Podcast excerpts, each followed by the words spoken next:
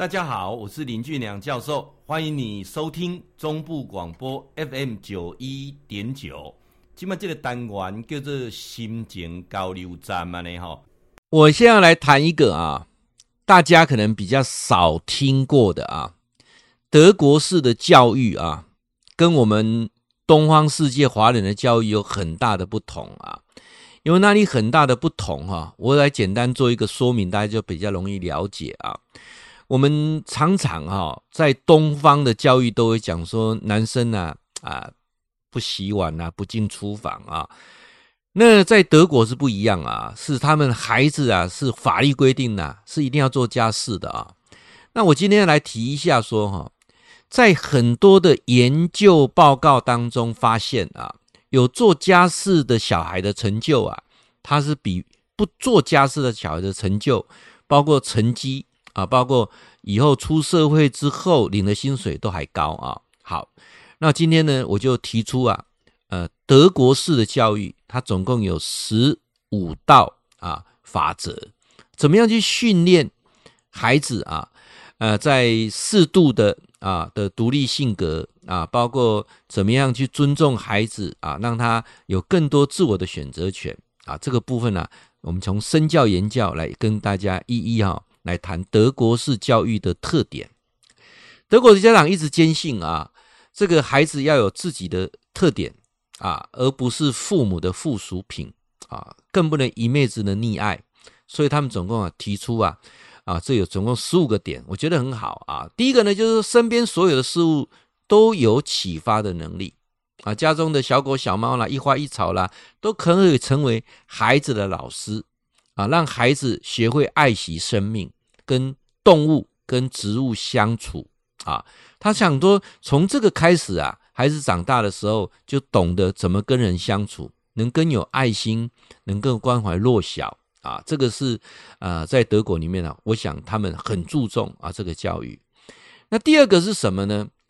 德国人呐、啊，在吃饭的礼仪啊，跟法国人一样多。包括餐具怎么摆啦，左手右手该拿什么，怎么喝汤啦，哦，等等这些，怎么切肉、切起司，怎么喝这个啊葡萄酒、果汁等等啊，吃饭的时候不要出声音，然后该怎么做啊？这个很重视啊，餐桌的礼仪啊，而且我相信大概很少像台湾这样，大家吃饭的时候要配手机啊。那德国他们绝对啊是吃饭的时候是不会把手机放在这个餐桌上的啊。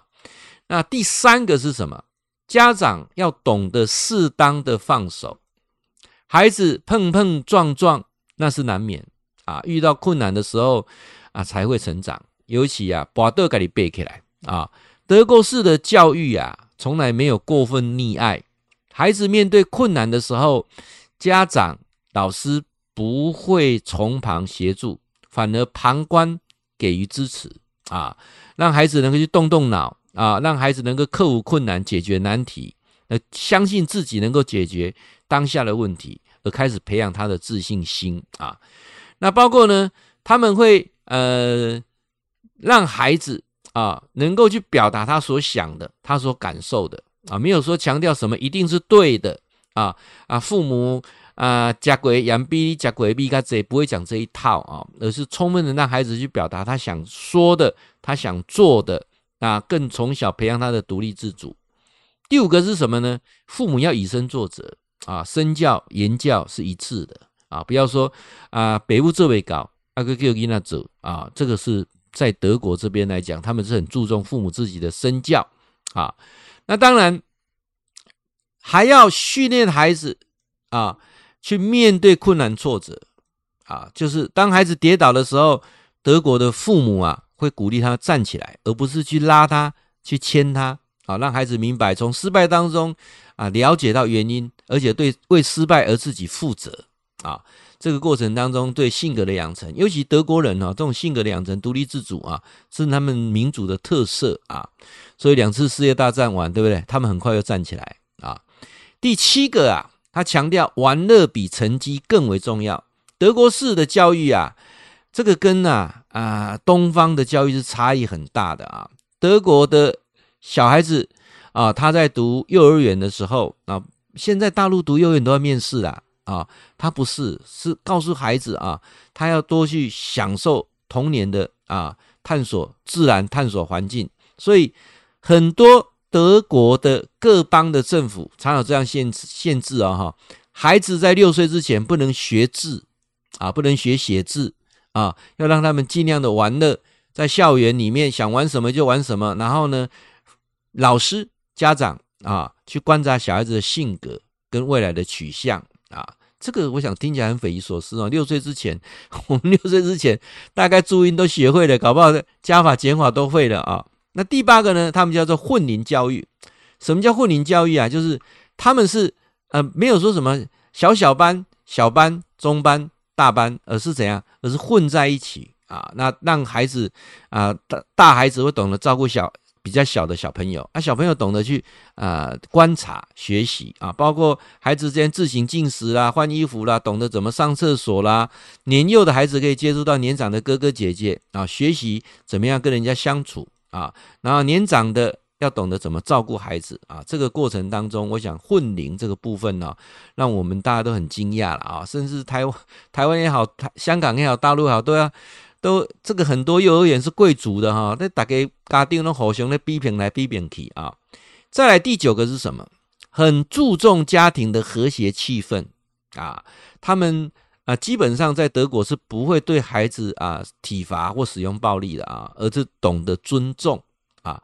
第十个呢是鼓励孩子啊，遇到呃不一样的想法啊，或者是呃不同的事呃不同呃跟啊父母想的不一样的，都会踊踊跃发言，没有说什么是对的，什么是错的，就尽量把它讲出来。不懂的就问啊，不同意的就讲啊，弄不懂的。就尽量问啊，你不同意父母或老师的，你都可以尽量去表达出来，训练孩子的独立思考、自主的能力啊。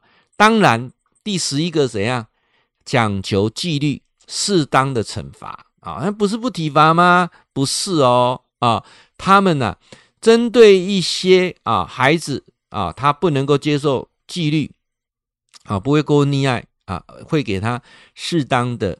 惩罚，这个惩罚不会伤及到他的身体了啊，就是让他有个时候警惕。家长也不会因为这样子而抱怨学校啊，而完全能够配合学校，甚至去告诉孩子从小就懂得尊重啊，我们讲的纪律啊，未来的法律啊。来，那第十二个是什么呢？啊，订立规则，也就是说会跟。每个小朋友哈，德国的家长跟小朋友订立规则，这规则是经过协商啊，彼此讨论同意之后，大家共同遵守，父母要遵守啊。那第十三个呢，叫放养教育啊啊，教授什么叫做 放养教育啊？呃，如果孩子是一颗种子啊，他要在森林当中长大，父母要像园丁一样付出关怀，培养孩子的自理能力、好的性格、好的习惯啊。然后呢，德国式的教育之下呢，就是。可以容许孩子去犯错啊，和孩子去勇于尝试各种不同的事情。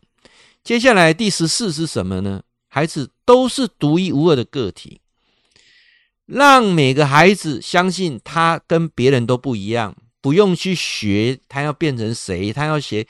他们不选模范生的啦，没有模范生这几个字啦啊，因为每个人都是最独立的个体啊。当然，最后一点呢是注重文化。啊，尤其德国人呐、啊，他们认为啊，阅读会产生力量，所以德国在跟日本一样、啊，都是最喜欢看书的民族啊。他们相信阅读可以让孩子增广见闻啊，而且陪孩子一起阅读啊，这亲子关系会变得更好。他们也常常用这个啊书本来当做礼物啊，作为馈赠啊。所以亲子阅读，陪孩子读书，那睡前讲故事给孩子听啊，包括呢。呃，德国人啊，他们逛书店啊是一种常态啊，所以说一个民族怎样哈，就看他书的出版的数目啊，还有呢，还有你到看他的书店有多少啊，这个就可以衡量一个人的文化力了啊。我想这些值得大家来参考啊。那德国式的教育啊啊，你有几样在你家已经开始做了呢？总共有十五样啊，期待我们去学习别人的长处。啊，让我们自己啊，在教育啊，它不是一门学问它是一次亲身啊，必须要投入啊实战的啊，这个不是看看书理论就会的啊。那当然，别人的长处我们学习啊，期待我们在这个互相探讨的过程当中相互增长，让我们啊在教养孩子的个过程当中能够更加的啊圆满啊，让孩子能够赢在未来。会记你哈，固定时间给咱锁定 FM 九一点九中波广播啊，心情交流站。林俊良教授伫空中给您答复问题。